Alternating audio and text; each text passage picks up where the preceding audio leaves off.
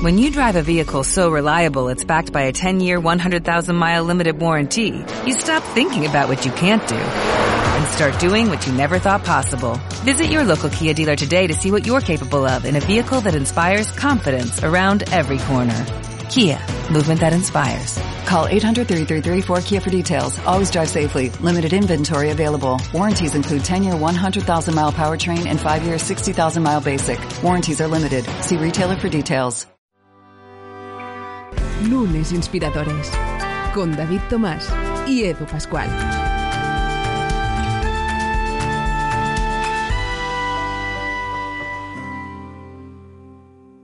¿Qué tal? Bienvenidos a Lunes Inspiradores. Hoy, de nuevo, una semana que arranca, sea el día que sea, pero seguro que arranca fenomenal. Aquí cada uno, pues un poco como decíamos, ¿no? Los, esos, siete días que van por orden, pues también el orden te lo pones tú, como a ti te da la gana. La cuestión es que cuando escuches Lunes Inspiradores, para ti sea el inicio de esa semana que tú te has montado, que empiece en miércoles, en jueves, en viernes o en lunes, como es la ocasión. En todo caso, hoy nos reunimos de nuevo aquí, David, Tomás y yo, para recibir a un invitado con el que inspirarnos, en el que descubrir su historia y sobre todo con el que aprender.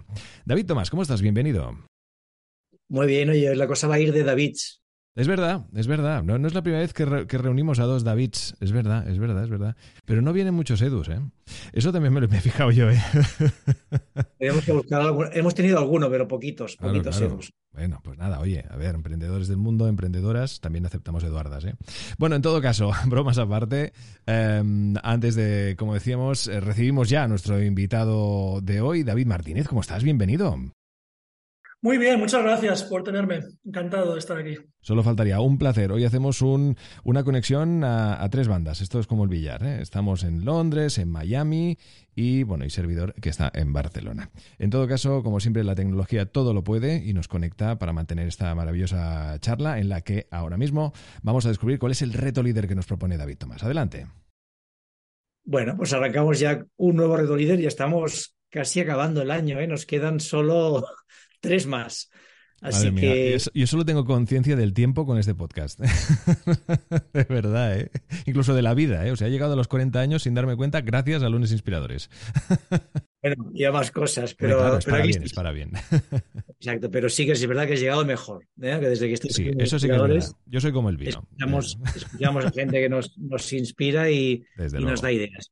Pues mira, pues hablando de inspiradores, voy a mencionar a Ralph Waldo Emerson que él decía que nuestra principal tarea en la vida es encontrar a alguien que nos obligue a llegar a donde deberíamos ir. Y de eso va el reto líder de esta semana. Eh, esa persona que nos ayuda a llegar donde deberíamos ir, pues podría ser nuestro mentor.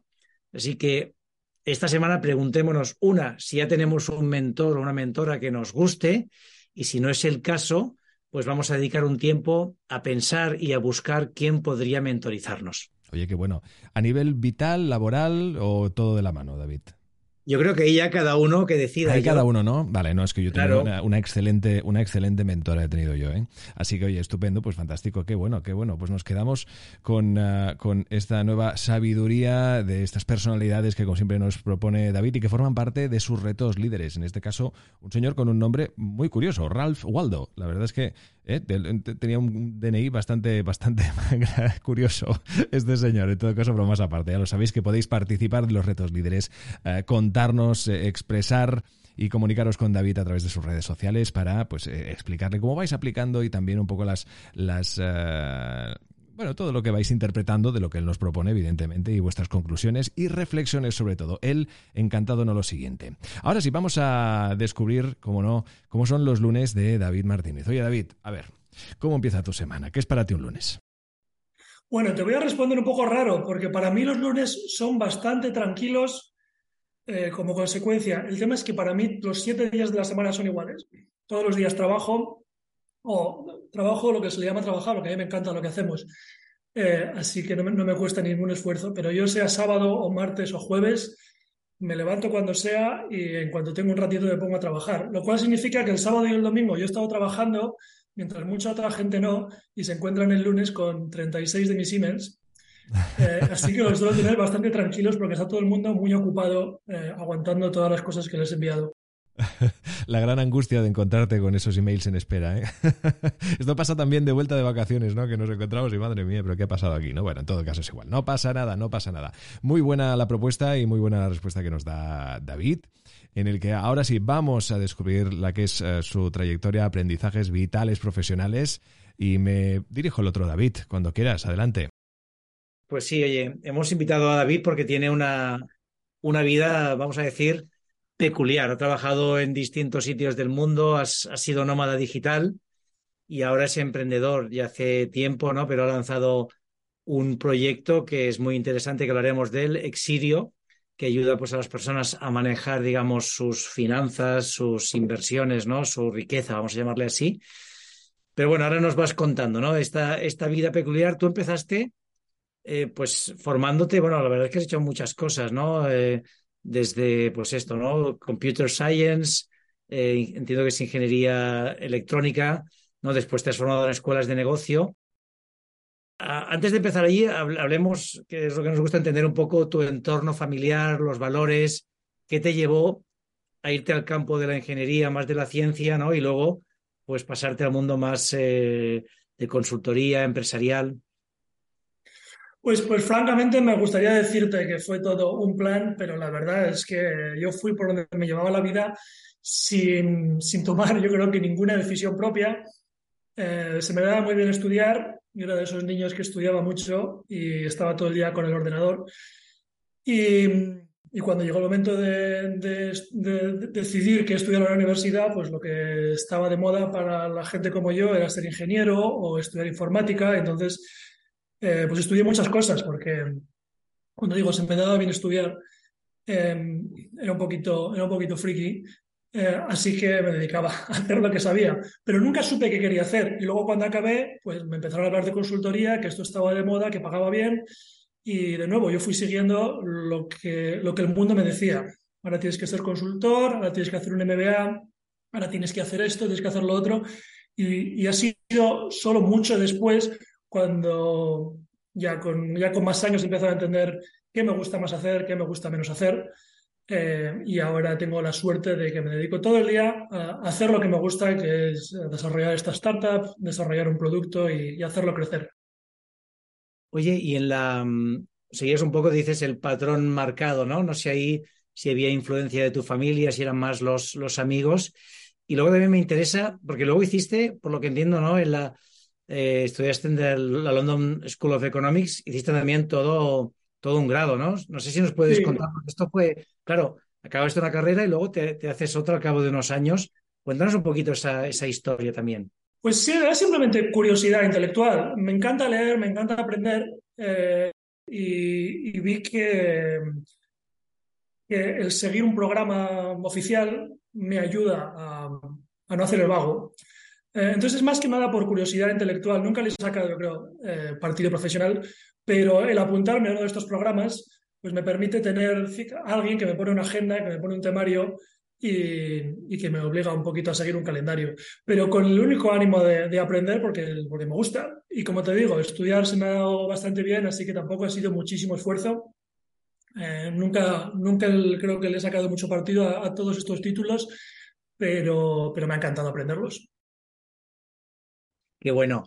Y claro, tú empiezas tu carrera profesional, ¿no? Pues en el mundo de, la consultoría con los nombres más clásicos, ¿no? Pues desde un eh, Accenture, ¿no? Creo que estuviste un tiempo, ¿no? También has estado en, eh, pues en Deloitte, ¿no? En, en digamos, las, las, las, típicas compañías. ¿Qué aprendiste allí en estas empresas, ¿no? Que además son empresas, pues, que consiguen eh, ayudarte a estructurar un poco la mente, ¿no? En muchos casos. Sí, así es, son, son eh, experiencias muy interesantes. Yo cuando acabé de estudiar, mis estudios principales fueron en informática, pero en aquel entonces trabajar en tecnología no estaba de moda, no pagaba bien eh, y no es, no, es, no es, como ahora, especialmente en España. Entonces, donde los trabajos que, que pagaban bien y ofrecían carreras era la consultoría y como te dije, yo no tomé ninguna decisión personal, yo fui siguiendo lo que me decía la gente y, en eso me metí. Y la verdad es que para una personalidad como la mía, que es inquieta y que le gusta hacer diferentes cosas y cambiar, ese ritmo que tienen las consultoras de cambiar de proyecto y de cliente, etcétera, me lo hacía bastante agradable. Eh, además, luego eh, siempre dan oportunidades de viajar. Mucha gente no le, no le, gusta esa parte del trabajo, pero a mí me encanta. Y también, como me encanta trabajar, pues nunca tuve problema con lo que la gente protesta, que, es, que son las horas. Eh, así que mucho, muchas buenas memorias de haber hecho muchas cosas distintas, muchos proyectos distintos, muchas industrias, muchas, muchos países y haber tenido oportunidad de ver un montón de cosas distintas. Oye, de estas empresas que son quizá pues muy, muy clásicas, ¿no? De, y a lo mejor hasta se puede llegar a cuestionar su modelo, ¿no? Porque, porque al final la forma de trabajar y lo que piden las personas ha cambiado. ¿Tú qué cambiarías, ¿no? De, de un Deloitte, de un Accenture, ¿qué, ¿qué, harías distinto si fueras tú, digamos, el CEO de la compañía?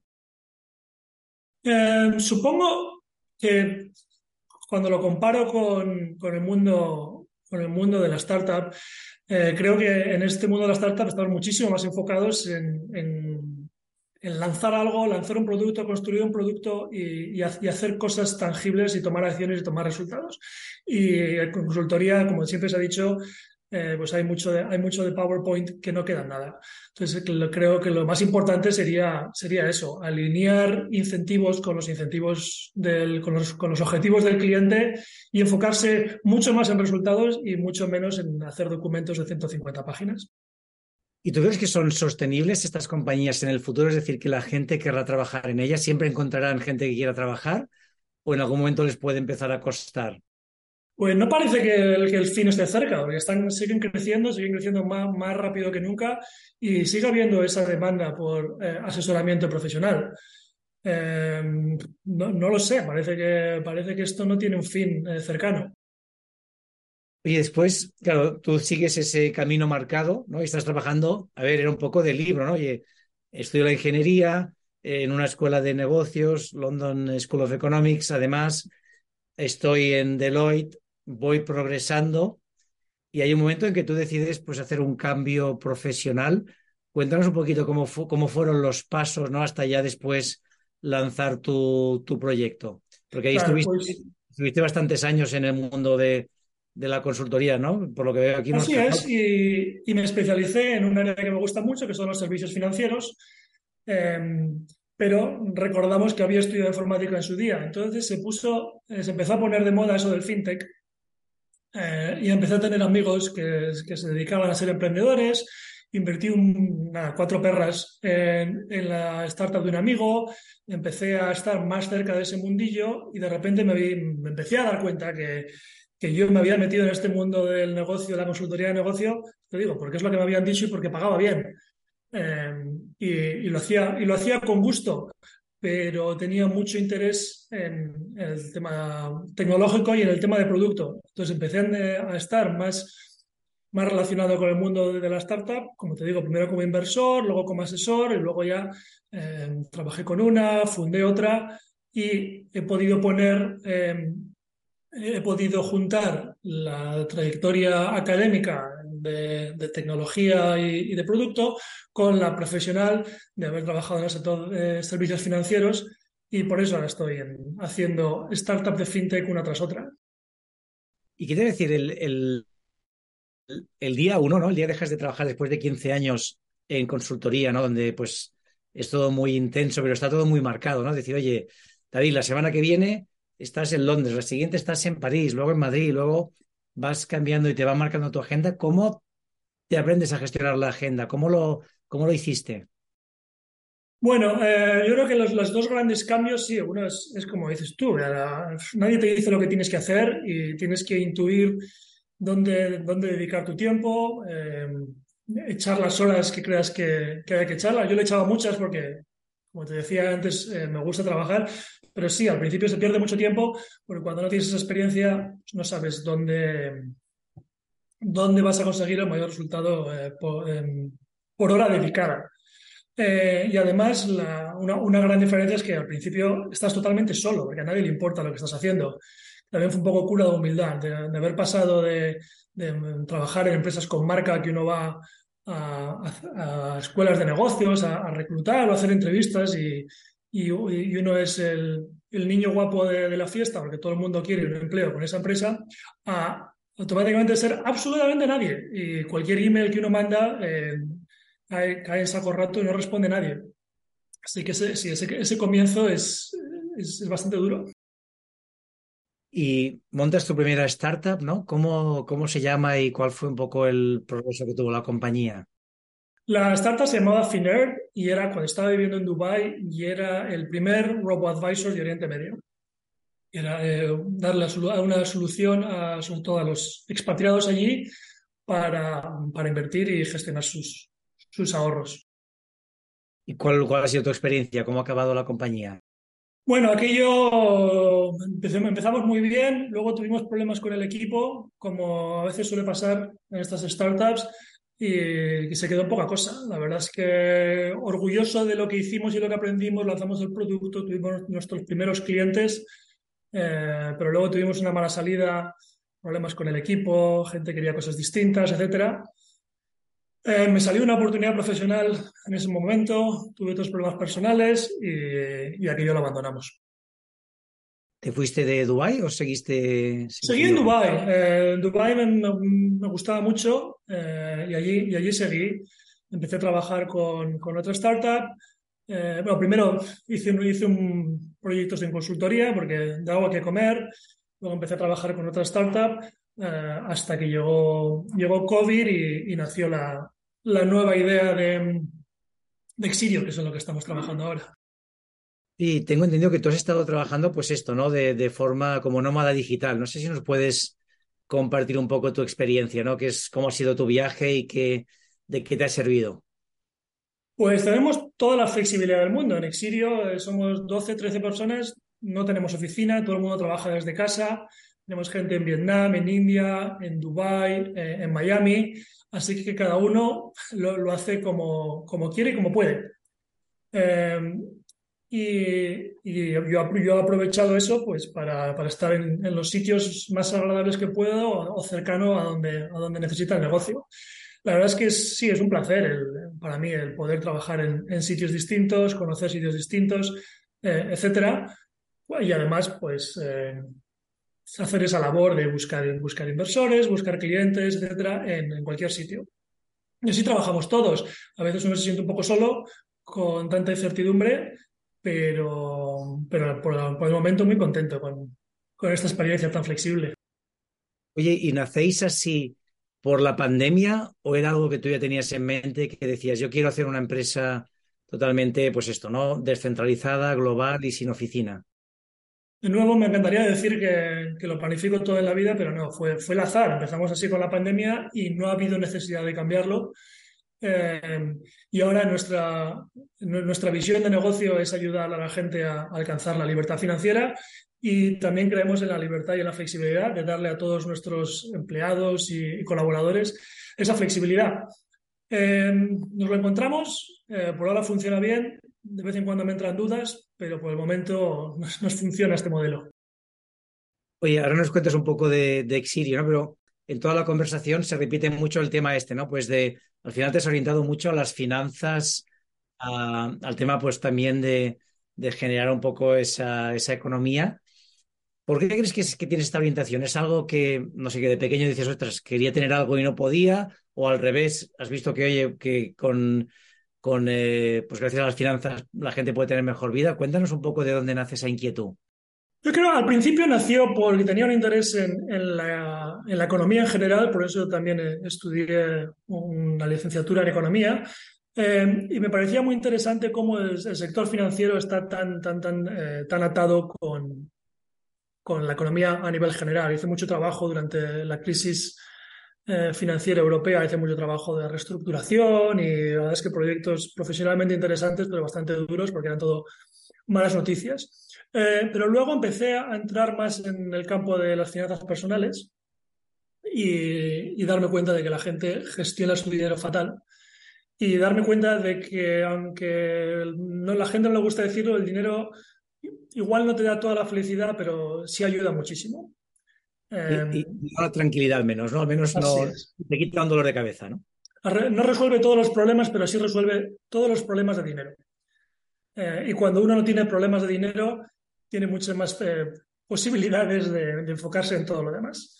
Entonces, viendo que la gente lo hace tan mal, y yo tenía esa curiosidad profesional y siempre amigos están preguntando eh, cómo hago esto, cómo hago lo otro, etcétera, eh, y, viendo las, complicaciones que teníamos, la gente que viajamos mucho para, gestionar nuestro, nuestros ahorros y nuestras inversiones, nació esta idea de vamos a hacer algo que necesitamos nosotros, pero vamos también a hacer algo que pueda a la gente ayudar eh, a cumplir eso, a cumplir sus sueños, sean cuales sean, pero que el dinero no sea un problema. Y cuéntanos un poco cómo funciona Exirio, cómo es la aplicación y qué te permite hacer. Lo que te permite hacer es reemplazar tu hoja de cálculo.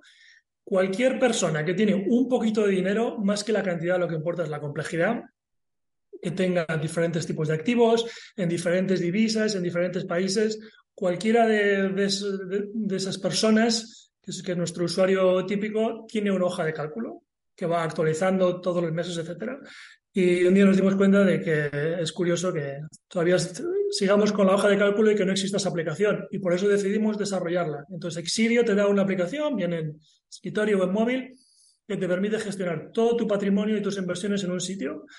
Me da igual que sea tu casa, propiedades inmobiliarias, cripto, em, acciones, fondos, planes de pensiones, eh, tu coche, tu, el anillo de, boda, eh, lo que tú quieras, en cualquier divisa, lo puedes gestionar en, una aplicación en vez de tener que utilizar una hoja de cálculo. Puedes eh, añadir y conectar tu, banco y tu broker de manera que no tengas que poner la información a mano.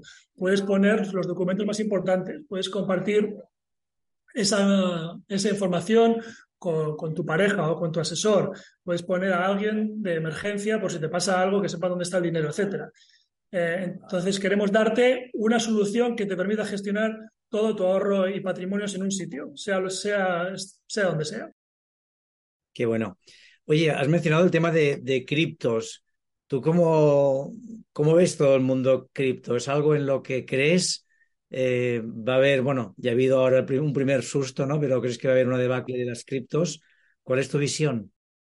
Sí, es mala, es muy mala semana, pero mi, visión sigue siendo bastante optimista y creo que hay muchas cosas que corregir por el camino y hacer mejor, pero en general creo que Bitcoin eh, en particular es una solución muy interesante para aquellos que viven en, lugares donde no tienen eh, esa libertad financiera, donde no tienes manera de ahorrar o de, ahorrar y almacenar eh, tu patrimonio de trabajo, pues porque no hay, porque la divisa es inestable o porque te la van a quitar, etcétera. Creo que Bitcoin es una gran eh, solución en paralelo a las, a las divisas tradicionales. Y luego también creo que la tecnología blockchain va o tiene el potencial de lanzar muchas otras aplicaciones que por el momento no hemos visto nada con, mucho éxito, pero creo que el potencial sigue estando ahí. Claro, lo que sí tenemos que hacer es olvidarnos de las burbujas y, las locuras de, hacernos ricos en tres meses, porque eso eh, generalmente acaba mal. Si no, hay, si no hay nada de valor detrás, estas cosas suelen acabar rápido. Exacto, ¿no? A ver, yo creo que al final, como los gobiernos hay un interés ¿no? en, en que esté todo controlado y pagamos eh, impuestos, es complicado que, que, dejen que haya una moneda descentralizada, ¿no? Y, y que funcione, pero bueno, nunca se sabe, ¿no? Yo lo que sí estoy convencido es que habrá muchas que van a hacer un crash. Y yo el otro día en el aeropuerto, sentado a mi lado, había tres chicos que estaban hablando de, de invertir, ¿no? Eran los famosos crypto bros, ¿no? Que se les llama. Y pensaba, oye, pues al final, mira, tampoco está tan mal. En lugar de estar por ahí eh, bebiendo, no sé qué, pues estás aquí eh, escuchando señales del mercado y como mínimo han aprendido algo, ¿no? Aunque, aunque luego pues esto pueda irse a valer cero, como mínimo para ellos seguro que es una experiencia positiva. Sí, y a veces eh, gente como tú y como yo, que hemos, que hemos nacido y crecido en un país desarrollado y con cierta estabilidad y con cierta transparencia, que uno puede abrir una cuenta corriente en euros, guardarlos y, encontrarse con ellos a cabo de, 10 años y retirarse, creo que no nos damos cuenta que esa no es la situación en la que vive muchísima gente. Si, has crecido en Nigeria, en el Líbano o en Venezuela, eso no ha sido una opción. Eh, entonces, bueno, eh, no se trata de evadir impuestos con Bitcoin, se trata de que alguien que trabaja 15 años pueda ahorrar ese dinero y utilizarlo. Correcto. Oye, mm, ahora estás con, con Exirios, has hecho tu proyecto anterior. El momento más complicado que has tenido y el momento más álgido, ¿cuáles, cuáles serían? ¿no? ¿Qué es lo que dices? Mira, de lo que he vivido hasta ahora, este ha sido brutal y este otro ha sido terrible y también qué, has aprendido de los dos. Em, la verdad es que lo estamos pasando muy bien. Sí que decirte que ha sido brutal, em, yo creo que es nada, el, día a día que nos cuesta mucho el, darnos a conocer. Em, seguimos, tenemos usuarios a los que les encanta el producto, pero nuestro gran problema y lo que más nos sigue costando, eh, y por eso estamos encantados de hacer cosas como esta que estamos haciendo hoy, es que la gente nos conozca. Porque cuando nos conoce, el, producto gusta, pero seguimos mandando muchos emails, haciendo muchas llamadas eh, a sitios donde a nadie le interesa lo que, es, lo, que, lo que estamos contando y nos está costando llegar. Em, los, momentos más gratificantes son sin duda cuando, cuando lanzamos algo nuevo en el producto y los usuarios responden positivamente. Em, cada, cada vez que alguien crea una cuenta al cabo de, al cabo de unos días, eh, recibe un email personal de mí preguntando la opinión y la verdad es que es una delicia el poder leer esas respuestas porque la respuesta de los usuarios es, es muy, muy positiva. Qué bueno. Oye, antes has dicho, y lo has dicho varias veces, me gusta trabajar, ¿no? Es algo que disfruto. Y quizá esto em, no es algo que socialmente sea común. Es raro encontrar a alguien que diga, me gusta trabajar. Tenía ahí un par de preguntas. Uno, si siempre ha sido así, ¿no? Es decir, si es algo que viene innato contigo y quizá pues un poco por ADN o por, eh, por lo que te haya dado tu familia, ¿no? En cuanto a forma de ser. Y dos, si eso es un problema para conciliar un poco tu vida personal y profesional, ¿no? Si tienes tiempo de, tener vida personal, porque es verdad que a veces, ¿no? Los que nos gusta mucho lo que hacemos, puede que llenas las horas, ¿no? Sin darte cuenta y, entonces al final tu, tu, vida solo tiene una dimensión. ¿Cómo lo gestionas tú? Bueno, eh, frente a la primera pregunta, yo siempre he tenido mucha disciplina laboral pero eh, anteriormente lo hacía por disciplina, no por placer. Eh, era, muy trabajador porque creía que era lo correcto y, le echaba las horas que hubiera que echarles. Ahora la diferencia es que yo hago lo que, lo que quiero hacer, lo que me gusta. Yo me, despierto, me despierto eh, hace tiempo que abandoné el despertador, me despierto cuando sea y me levanto con, con ganas de encender el ordenador y ponerme a trabajar en este proyecto. Em, con la conciliación con la vida personal, al revés, todo lo contrario. Eh, es, una gran ventaja porque con este, esta estructura que tenemos en Exirio, yo no pido permiso a nadie para hacer nada. Entonces, al igual que trabajo un sábado, si el martes a las 11 me tengo que ir al médico, yo voy, no le, no le pido permiso a nadie. Y, y, si cualquiera de mis hijas me llama, yo paro de hacer todo lo que estoy haciendo y ellas siempre tienen la prioridad y no tengo que pedir permiso. Entonces, no, me pongo normas, pero cada hora hago lo que creo más conveniente. Al final resulta que trabajo muchas horas porque me gusta, pero en ningún momento he tenido ninguna limitación para hacer eh, cualquier interés personal que me surja, bien sea un, domingo o un miércoles. Qué bueno. Oye, y la, mencionabas a tus hijas, ¿no? ¿Cómo lo haces el viajar con, con hijos? ¿Es complicado? ¿Cómo lo gestionáis? Sí, eso es más complicado. Eh, ahí tengo una situación personal más difícil, eh, pero bueno, eh, intentando hacerlo lo máximo posible. Yo cada, cada día con ellas me encanta y, siempre son la prioridad. Así que en cuanto existe la, la posibilidad, ahí estoy. Fantástico. Y mm, antes también mencionabas, ¿no? Oye, pues la primera startup, y es lo normal, no acabo de ir 100% lo que, lo, como queríais, ¿no? Y, y también algo habitual, ¿no? Pues es normal tener problemas de equipo. En esta segunda, ¿qué has hecho distinto? ¿Qué has, qué has cambiado para que tengas esta atracción y te funcione mejor? Pues parte ha sido elegir bien los compañeros de viaje. Mi, socio cofundador, Piero, eh, nos conocemos de, cuando estuvimos en INSEA, de la Escuela de Negocios hace ya 15 años, y hemos hecho muchos proyectos juntos, eh, con lo cual teníamos esa, esa tranquilidad. Eh, el equipo de desarrollo también eh, que tenemos en India, yo ya había trabajado con ellos, entonces fue parte el, eh, el elegir a gente que después de muchos años uno, uno ha desarrollado esas relaciones y lo otro hemos tenido una suerte tremenda porque hemos tenido unas incorporaciones, hemos un chico en Vietnam y, una chica en Miami, eh, Han y Silvia, que salieron de los sitios más raros por las, por las coincidencias más raras y hemos tenido una suerte que es increíble. Em, eso es todo, a veces, a veces hay que tener suerte. Sí, ¿no? Y también al final, oye, esa suerte muchas veces la acabas creando por la experiencia, ¿no? Por cómo hacer las cosas. Pues oye, nos, nos quedamos ya sin tiempo, nos, nos quedamos con la, con la aplicación, por supuesto, Exirio, pues para probarla, ¿no? Porque hoy al final eh, ayudáis a gestionar mejor pues eh, los ingresos, ¿no? Y, las inversiones que uno puede hacer. Y Eduard, no sé tú cómo vas de, inversiones, si tienes que hacer muchas o no, pero bueno, tienes ahí Exirio para ayudarte con ellas. pues hombre, sí, habrá que, habrá que plantearlo, la verdad es que sí.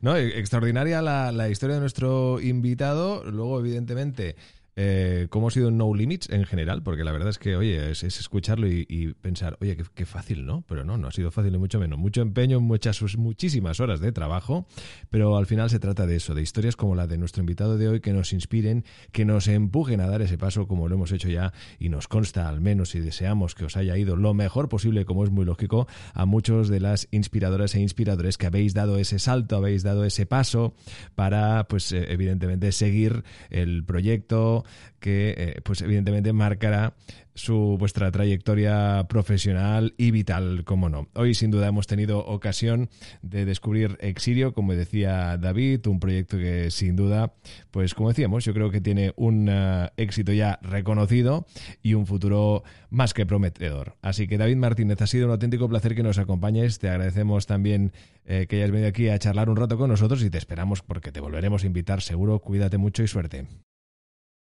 Muchísimas gracias por tenerme y nada, me pongo a trabajar otra vez. Exacto, esa es la actitud, sí señor, sí señor. Y David Tomás, ¿qué les decimos a las inspiradoras e inspiradores en esta semana que empieza? Pues como siempre, gracias por estar aquí y por ser parte de esta comunidad fantástica, los inspiradores e inspiradoras. Acordaros de la frase de Ralph Waldo Emerson, que ya me ha costado el nombre, ¿verdad, Edu? pues sí, la verdad es que sí. Nuestro principal tarea en la vida es encontrar a alguien que nos obligue a llegar a donde debemos ir. Así que esta semana se trata de buscar quién podría ser nuestro mentor o mentora, si es que no lo tenemos ya, y dedicarle un tiempo a hablar con él o con ella para que nos ayude a, pues nada, a llegar a ese, a ese potencial que tenemos. Así que nada, si todos os animáis a hablar con vuestro mentor, con vuestra mentora, seguir escuchando lunes inspiradores, disfrutar de cada día, de cada mañana y nos vemos la próxima semana. Suscríbete a nuestra cuenta de iVoox, Spotify, Apple Podcast y a nuestro canal de YouTube.